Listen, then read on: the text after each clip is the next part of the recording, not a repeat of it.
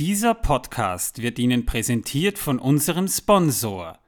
Denn Elfen Escort Services sind teuer. Orkknochen. Der etwas andere Snack. Crunch dich durch Mordor.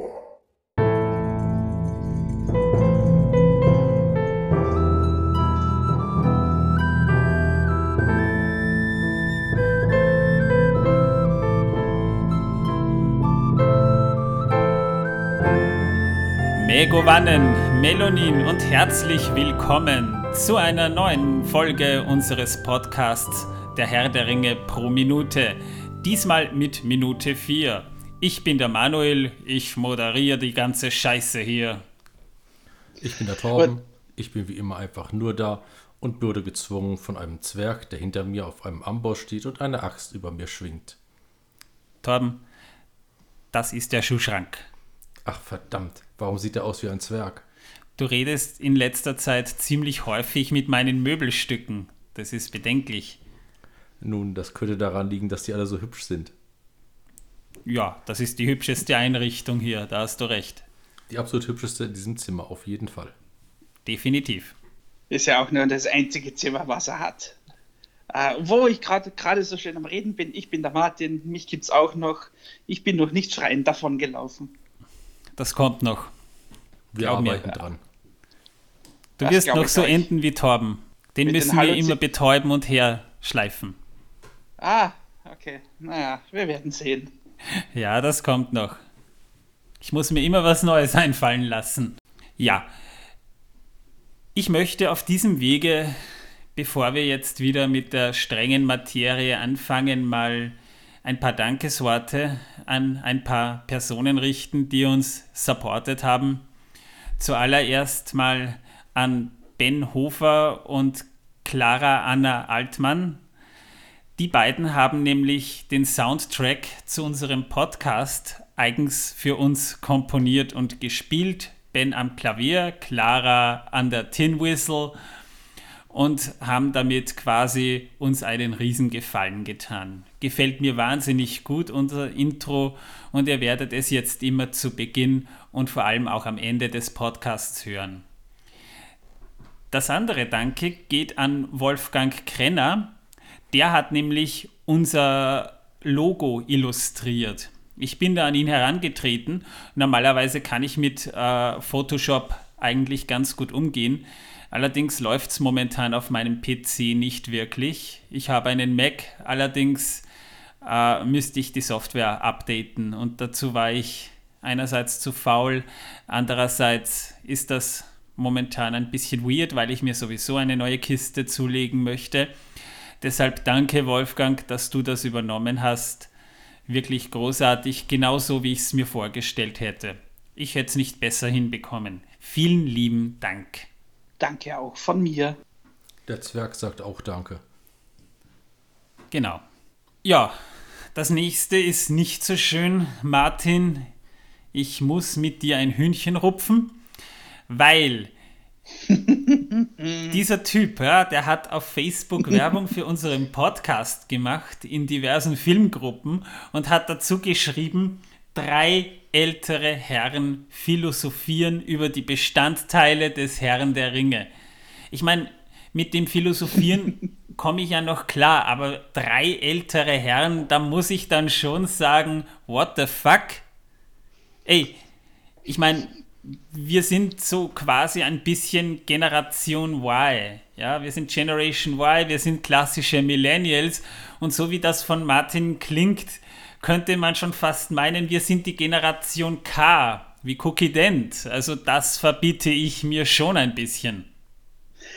Naja, äh, etwas hast du aber unterschlagen. Ich habe nicht geschrieben drei ältere Herren, sondern ich habe geschrieben drei nette ältere Herren. Ja, also. Ja, siehst du, das ist schon gelogen in zweifacher Hinsicht. Das ist ethisch kann- nicht vertretbar. Jetzt Da hast du mich kann ich aber nichts beleidigt. dafür, wenn du nicht nett bist. Ich bin Ja, auch bin nicht ich auch nett. nicht. Ach so, okay, na ja dann. Also rauslöschen. Ja, also ernsthaft, wie kannst du nur? Ja, gut, dann machen wir es halt so wie diese Dings, diese aktuelle Was ist das, diese Werbung mit diesem Papagei da für dieses Möbelhaus? Für ein Mömax? Da werden wir die halt einfach zensieren und neu einspielen und gut ist. naja, kann man natürlich wie? machen. Ja. Ja. So, worum ist es denn beim letzten Mal nochmal gegangen? Für alle, die die Folge 3 nicht gehört haben, Schande über euch, könnt ihr aber Sowieso. nachholen. Ähm, wir haben darüber geredet, was der eine Ring eigentlich ist und äh, wer Sauron eigentlich ist und was das Ganze mit Disney-Filmen zu tun hat. Darüber kann ich zumindest sagen, nichts. Aber wir haben trotzdem viel zu lange über Disney geredet. Trotzdem hat es Spaß gemacht. Und wir haben kurz darüber gesprochen, wie die Prologsequenz entstanden ist, wie die Massenszenen entstanden sind. Ist ein interessantes Thema. Ja, das war auf alle Fälle mal ein Thema, das mir am Herzen lag, wobei das Thema in dieser Folge mir eigentlich wichtiger ist. Dazu müssen wir jetzt aber erstmal klären, was in Minute 4 des Filmes passiert. Also wir sehen mal einige ziemlich heftige Schlachtsequenzen aus der Schlacht am Schicksalsberg, die auch titelgebend für diesen Podcast ist. Wir sehen eben, wie Orks, Elben und Menschen gegeneinander kämpfen und dann kommt eine schwarze Figur daher. Galadriel spricht dabei, der Sieg war nah, doch die Macht des Ringes konnte nicht gebrochen werden. Wir sehen da also Sauron in Ganzkörperrüstung und er trägt auf seiner behandschuhten Hand den einen Ring mit den leuchtenden Schriftzeichen. Und dann holt er mit seinem Monster Dildo Dingsbums da aus. Ich glaube, das, das, das ist ein Streitkolben, was du da meinst. Aber ja, Ja. Gut, hast du vollkommen recht. Wobei ja nie erwähnt wurde, dass er einen Streitkolben führt. Aber das ist schon ein ziemlich heftiges Teil, weil der kann damit fünf Leute auf einmal circa 20 Meter weit schleudern.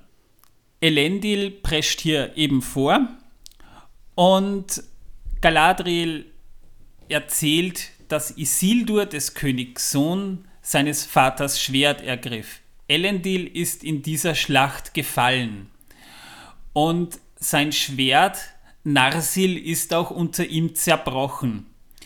Das sieht man eben auch, dass sein Schwert nicht zerbrochen ist unter dem gefallenen Elendil, aber dass Isildur das Schwert nimmt, stimmt. Nur in der Origin Story von Tolkien war das Ganze ein bisschen anders dargestellt, denn da hat dann am Ende Elendil auch Sauron geschlagen und ist dabei zu Tode gekommen. In diesem Fall war es nicht so, sondern Isildur hat das Schwert genommen und hat Sauron einen fetten Schlag auf, den, auf die Schlaghand gegeben und dabei sind ihm die Finger abgetrennt worden. So war es dann in der Geschichte von Tolkien eben auch nicht. Aber man musste es ja irgendwie umsetzen. Und dabei ist das Schwert zerbrochen. Also wie man es auch interpretiert, das Schwert ist bei jedem Male zerbrochen. Ja, und dann sieht man eben kurz auch, wie Sauron explodiert. Und damit endet diese Minute dann auch. Wir haben in der letzten Folge auch schon davon gesprochen, dass Elendil und seine Söhne Isildur und Anarion die letzten Überbleibsel von Numenor waren, also Westernis, wie es auf Mittelerde auch genannt wird und im Herrn der Ringe auch des Öfteren so genannt wird. Im Buch wird die Geschichte von Numenor bestenfalls angekratzt, aber die Geschichte von Numenor könnt ihr nachlesen im Silmarillion und zwar im Kapitel namens Akalabeth, wo im Prinzip die ganze Geschichte von Numenor sogar genauer als wir es hier besprechen werden aufgelistet ist. Aber es ist wichtig, dass wir darüber sprechen, denn letztendlich geht es hier auch um eine der Hauptfiguren des Herrn der Ringe, nämlich um Aragorn, der ja quasi der Nachkomme Elendils ist. Also klären wir erstmal die Frage, was ist eigentlich Numenor? Numenor wird auch von den Elben Atalante genannt und von den Menschen Westernis, ist eine Insel, die liegt westlich von Mittelerde oder lag westlich von Mittelerde. Nach dem Ende des ersten Zeitalters wurden die Menschen, welche den Elben und den Valar im Krieg gegen Morgoth zur Seite standen, äh, belohnt mit einem eigenen Heimatland, einem eigenen Eiland. Diese Insel wurde vom Maya Osse, der Diener von Ulmo, sozusagen dem Meeresgott, aus dem Meer gehoben und von Yavanna, ebenfalls einer Maya, äh, mit Leben erfüllt. Die hat quasi dem Land den Pflanzenwuchs dort geschenkt. Und die Menschen, die in der Schlacht gegen Morgoth siegreich hervorgingen, konnten nun also dorthin auswandern. Das taten sie auch und diese Menschen wurden Edain genannt. Ihr erster König, der sie auch zuerst dorthin führte, da gibt es auch eine nette Legende dahin, war Elros. Und Elros war der Bruder von Elrond. Beide waren im Prinzip als Halbelben geboren. Aber während sich Elrond für die Unsterblichkeit entschied, entschied sich Elros für die Sterblichkeit. Er und die anderen Edain, die nach Numenor gingen, wurden allerdings mit einem sehr langen Leben belohnt. Also die lebten anfangs tatsächlich 500 Jahre, ein stolzes Alter. Was man vielleicht zur Beschaffenheit der Insel Numenor noch anmerken könnte, ist, äh, dass die Insel äh, sternförmig war. Ja? Genau, ein fünfzackiger Stern. Genau, und in ihrer Mitte hatte sie einen großen Tempel, ja, äh, der Ilúvatar geweiht war. Ja, der stand an einem Vulkan, auf einem Vulkan. in der genau, Mitte stand äh, der Melentarma. Genau, Vulkan. Da, da war eben dann dieser Tempel. Ja. Das war ein offener Tempel. Ja, also nicht so, wie man sich halt so einen griechischen Tempel oder sowas vorstellt. Ja. Aber falls es vielleicht so ein paar Ägyptologen unter uns gibt, ja, äh, das kann man sich so vorstellen, wie die, die Tempel in, in Achet Aton, äh, wo dann unter Echnaton die, die, äh, die Sonne dann angebetet wurde, als alleiniger Gott. Die hatten auch so offene Tempel, wo halt das Licht reinkommt, äh, rein konnte. Und ebenso einen ähnlichen Tempel hat dann stand dann quasi, quasi auf diesem Vulkan, auf Numenor, die eben Ilúvatar, dem Allvater, unter Anführungszeichen, ja, äh, äh, beziehungsweise Schöpfer von, von generell von der Welt äh, äh, gewidmet war, ja. Mhm. Womit ja dann auch die Monotheisten ein bisschen zufriedengestellt werden könnten. Ja, nicht nur. Äh, die, die Parallele ja, äh, hört da ja noch nicht so ganz auf. Ja, weil es gab ja auch eine andere berühmte Insel, ja, äh, wo in der Mitte ein großer offener Tempel gestanden hat. Ja. Äh, nur die Insel, die war halt nicht fünfzackiger Stern, sondern das war halt eine runde Insel, ja, beziehungsweise die Stadt, wo der Tempel war, äh, bestand halt aus mehreren Ringen. Ja, und das war halt Atlantis. Ja, und äh, wie du vorher schon gesagt hast, äh, wenn Numenor hieß ja auch Atalante. Die Versunkene, ja. Ja, das, da hören die Parallelen nicht auf, aber da kommen wir auch bald dazu. Ja, wird heute noch ein großes Thema werden. Der Menel Tarma übrigens ist 14.000 Fuß hoch gewesen, also ein Vulkan von etwa 4.000 Metern Höhe. Und klimatisch war die Insel ungefähr auf der Höhe, wo heute Gran Canaria liegt, würde ich fast in dieser Höhe anordnen. Gemäßigtes Klima und zwar ganzjährig ohne starke jahreszeitliche und wetterbedingte Schwankungen. Also wirklich ein Land, wo man gut leben kann. In den ersten 600 Jahren jedenfalls war es so, dass sich die Dunedain oder Edain, die Dunedain kommen erst später als deren Nachkommen, die Edain sich auf Numenor ansiedelten und quasi langsam mal ihre Städte begründeten. Auch da gibt es eine Geografie, auf die ich jetzt hier aber nicht näher eingehen will, weil im Prinzip jede Region seine eigene größere Stadt hatte, seine Häfen hatte und am Fuße des Meneltarma war eine der prächtigsten ihrer Städte zu finden.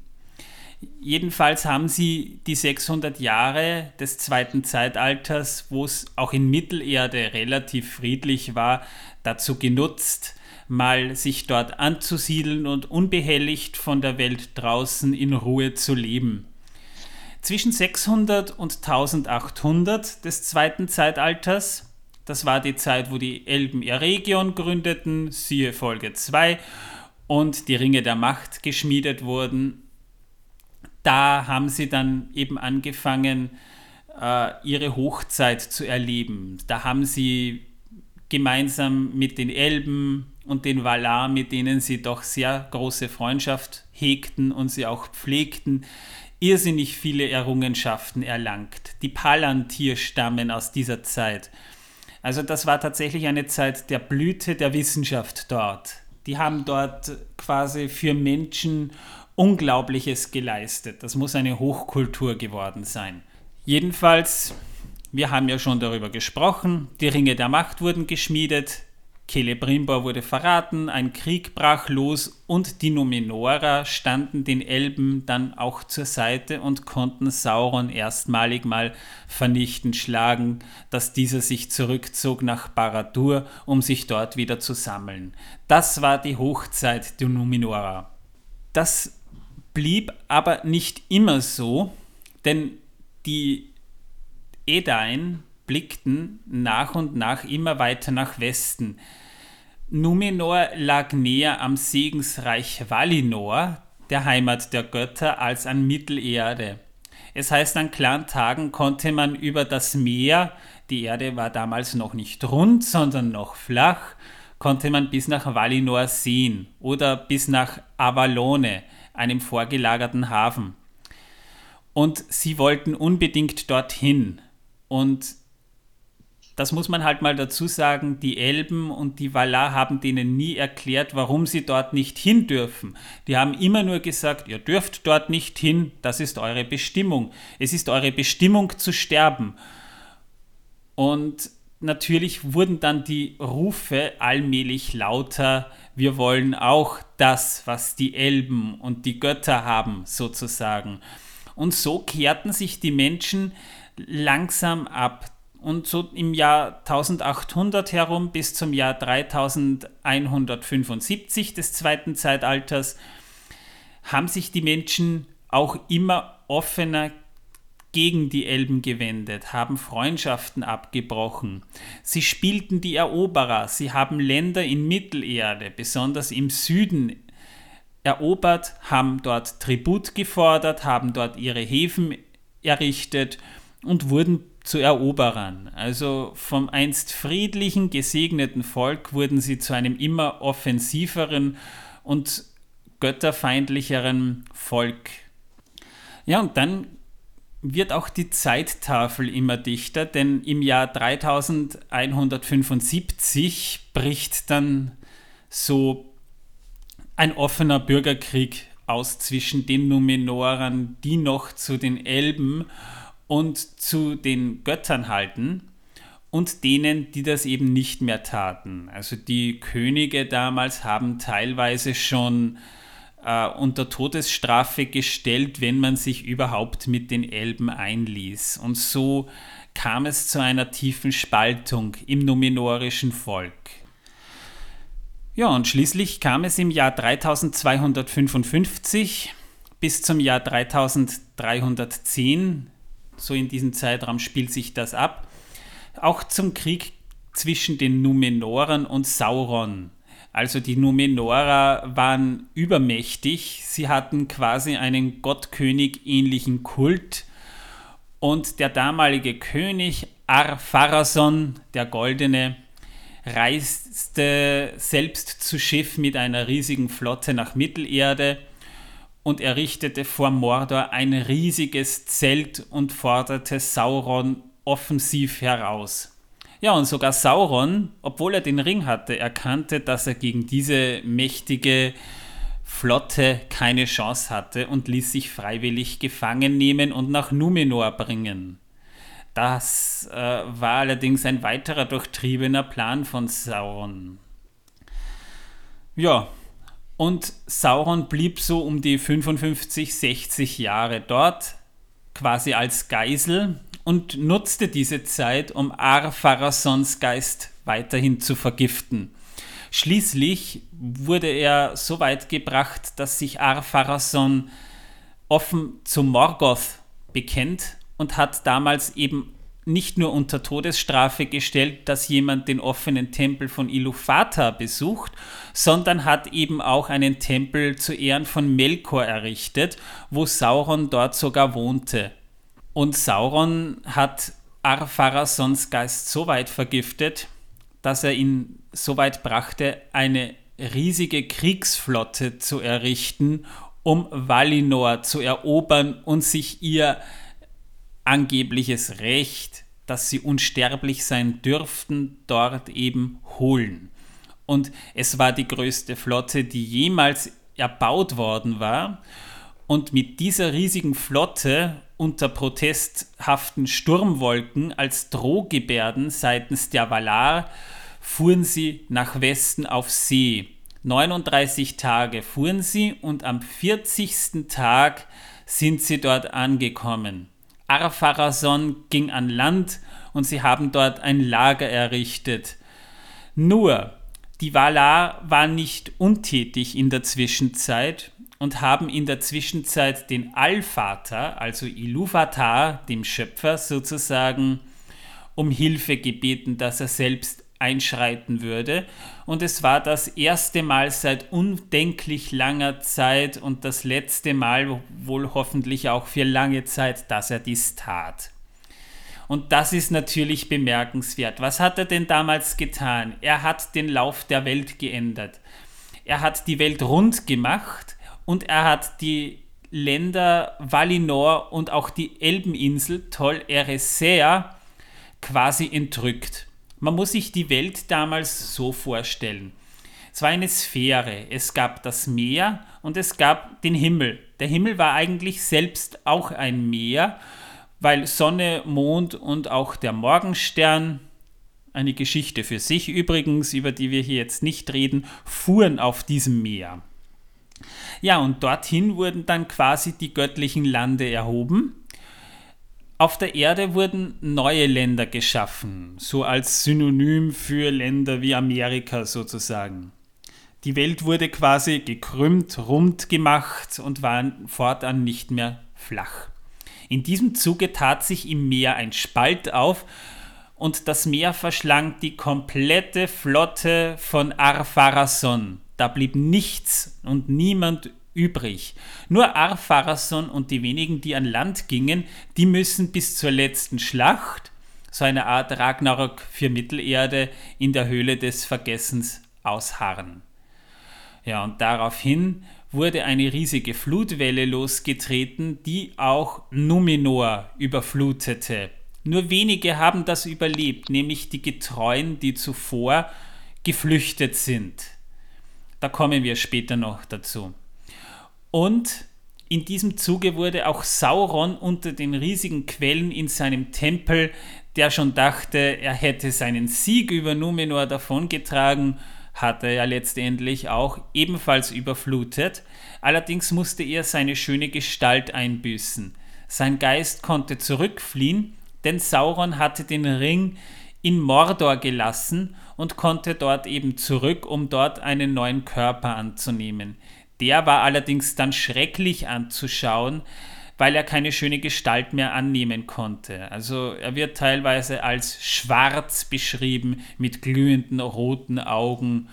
Also ungefähr so, wie man ihn dann im Film auch in der letzten Schlacht mit der Rüstung eben zu sehen bekam. Ja, Und Martin hat es ja vorhin schon angesprochen, da gibt es ein paar ganz interessante Parallelen zu Atlantis, einem populären Mythos, der auch hier bekannt ist. Mhm. Ja, also, also eben die, die Parallelen, ein paar habe ich ja schon angesprochen, eben das mit dem Tempel zum Beispiel, ja, aber auch das, äh, Atlantis ist ja auch deswegen untergegangen, ja, ähm, weil sich die, die Atlanter quasi auch äh, mit den Göttern angelegt haben, ja, also von dem her, ja, die Dings, die Flutwelle zum Beispiel, die könnte man dann auch äh, mit der Sintflut vergleichen. Ja? Und die große Flut ist wieder etwas, das, das kommt wirklich in sehr vielen Kulturkreisen ja. weiter. Mm, also zum Beispiel äh, eben die, die Sintflut in der Bibel. Es gäbe dann aber natürlich, was auch sehr berühmt ist, die große Flut aus dem Gilgamesch-Epos. Ja? Und, und solche Geschichten. Ja. Also man sieht hier eben bei der Geschichte der Insel Numenor auch ja, äh, sehr gut, wie Tolkien gearbeitet hat. Ja. Er hat sehr viele Sachen aus verschiedensten Mythen und eben auch aus der Geschichte hergenommen, ja, hat die umgedeutet, ja, aber auf sehr kreative Weise umgedeutet. Ja, eigentlich sehr cool. Ja. Ähm, kleinen Fun Fact hätte ich noch. Ja. Ähm, weil, weil vorher auch der Name Akalabev ähm, äh, gefallen ist. Ja. Äh, das war tatsächlich ja, das aller, aller, allererste Spiel ja, von Richard Garriott, ja, äh, der das alleine programmiert hat, der nachher federführend für die Ultima-Spielereihe war. Die ganz alten Säcke, die in den 80ern schon Videospiele gespielt haben, werden die Reihe sicher noch kennen. Ja. Äh, der hat sich halt auch sehr an Tolkien bedient. Ja. Was mich in diesem Kontext nun interessiert, weil du ja erwähnt hast, dass hm. Atlantis eine runde Insel war, wo kommt dieser Mythos her? Hm.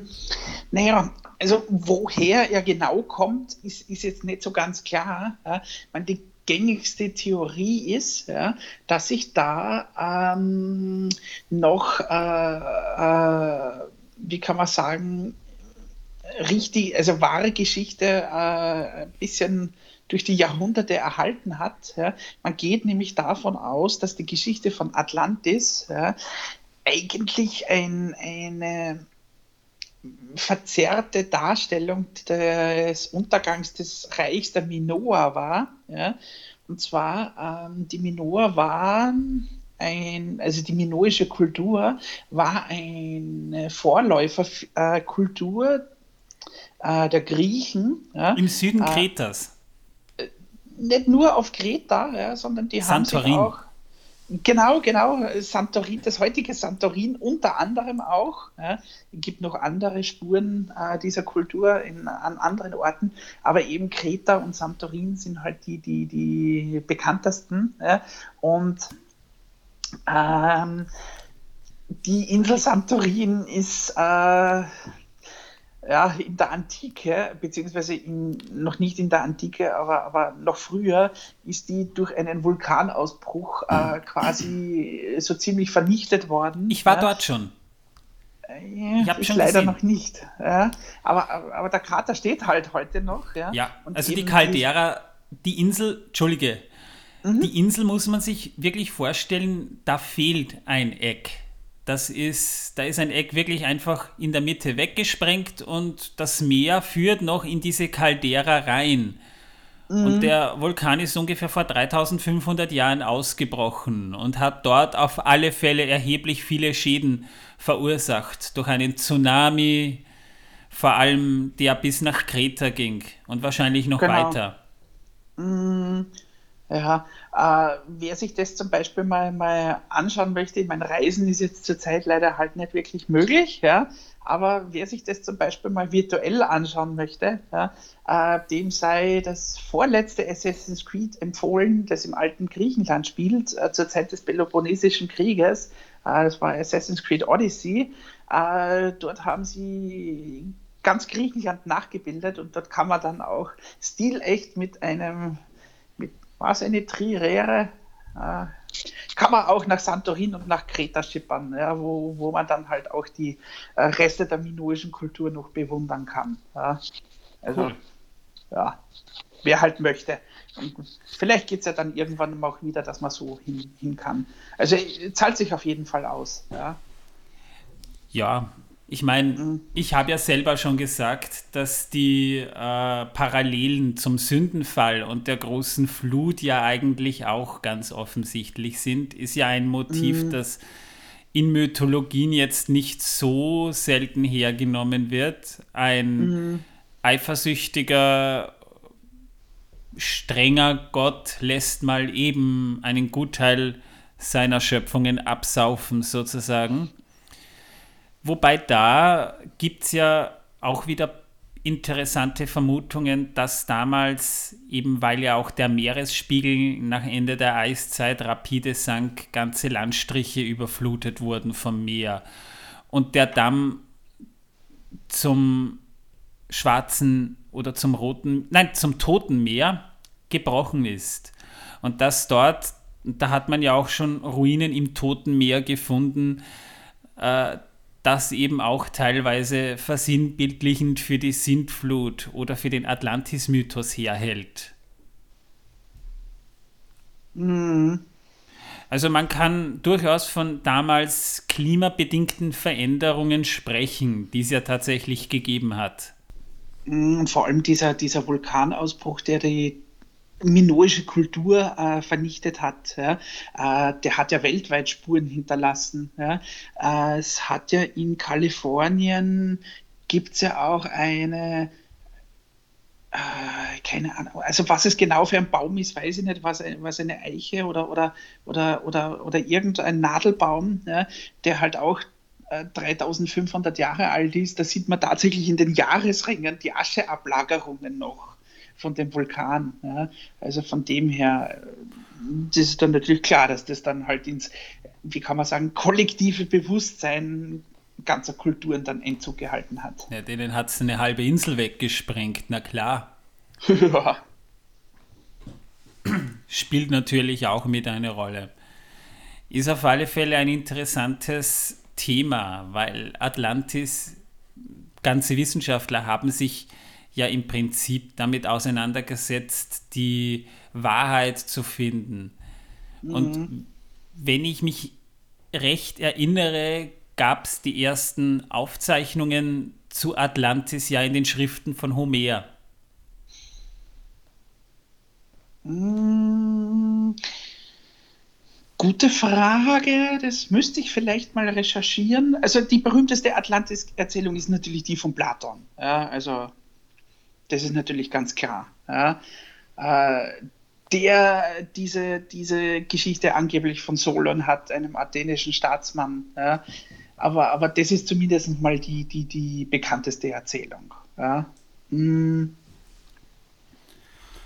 ja, jedenfalls, wie gesagt, ich habe ja vorhin schon angesprochen, es gab ja im Prinzip interessante Analogien auf die Arche Noah und Elendil könnte man auch so ein bisschen als Noah bezeichnen, denn er war immer noch ein Getreuer der Eldar.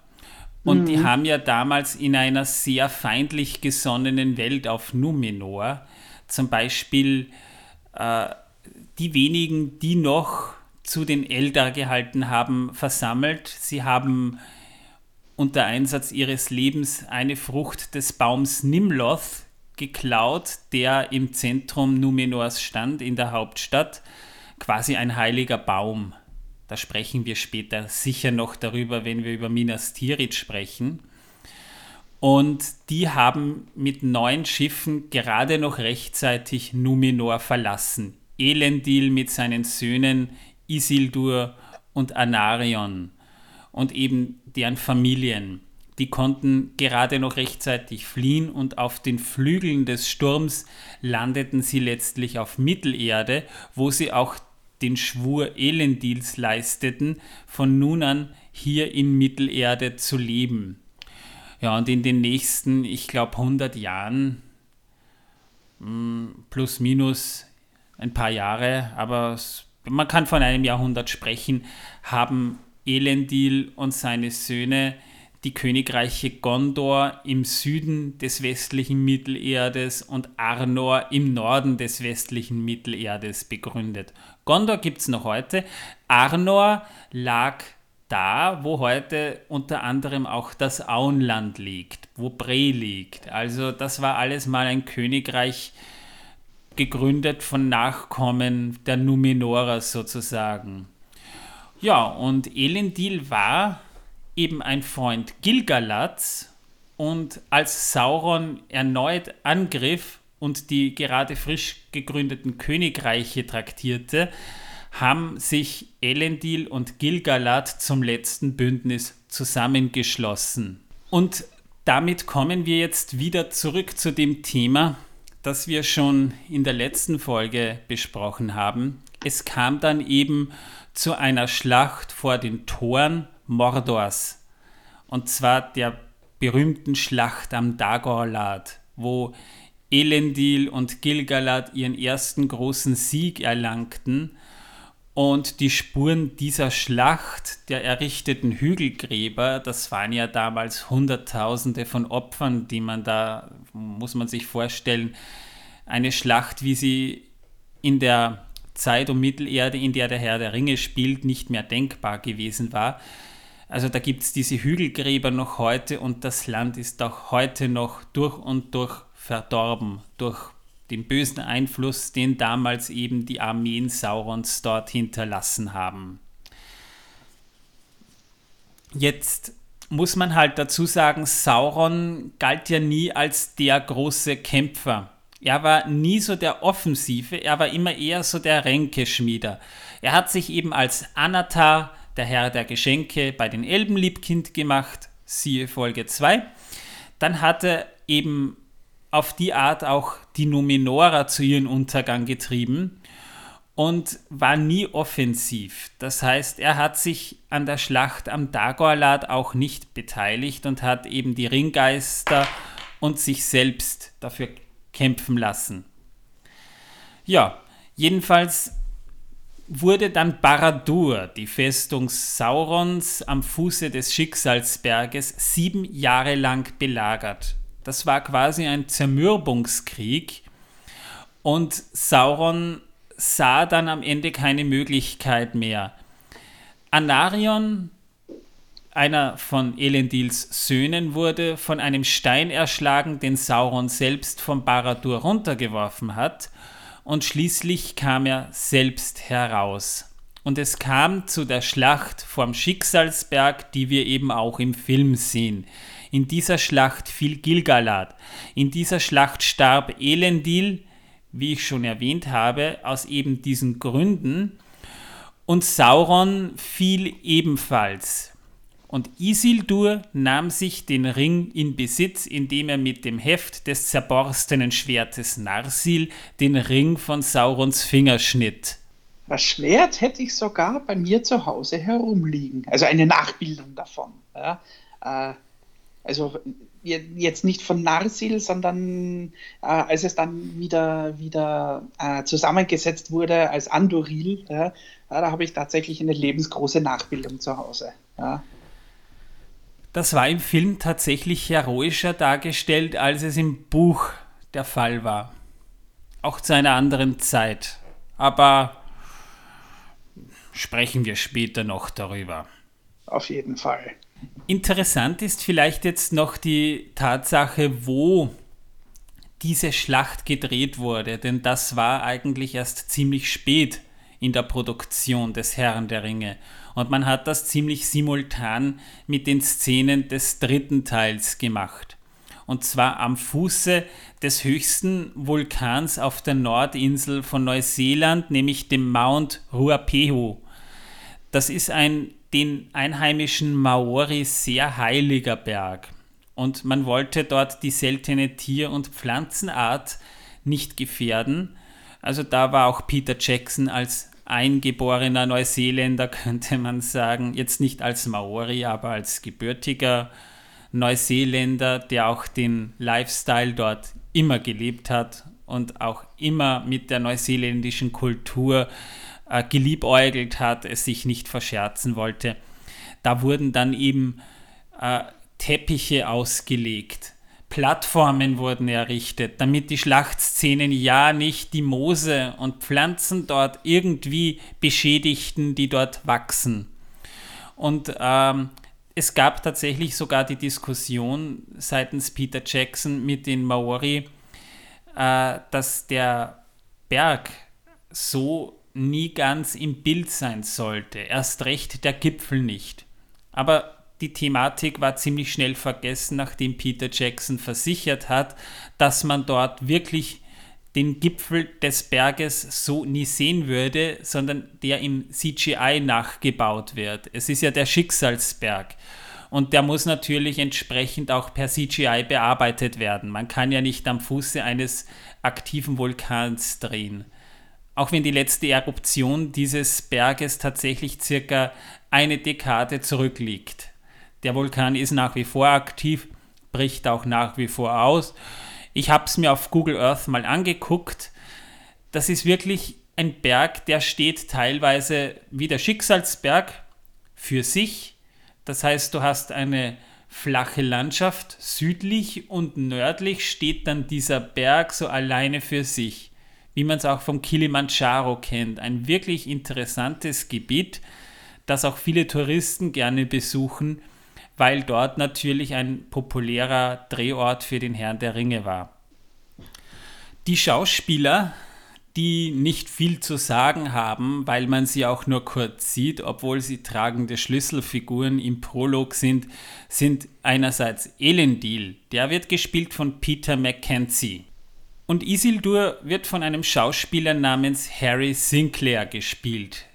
Aber ich habe bei IMDb jetzt eigentlich auch keine größeren Rollen gefunden, die man denen zuordnen kann.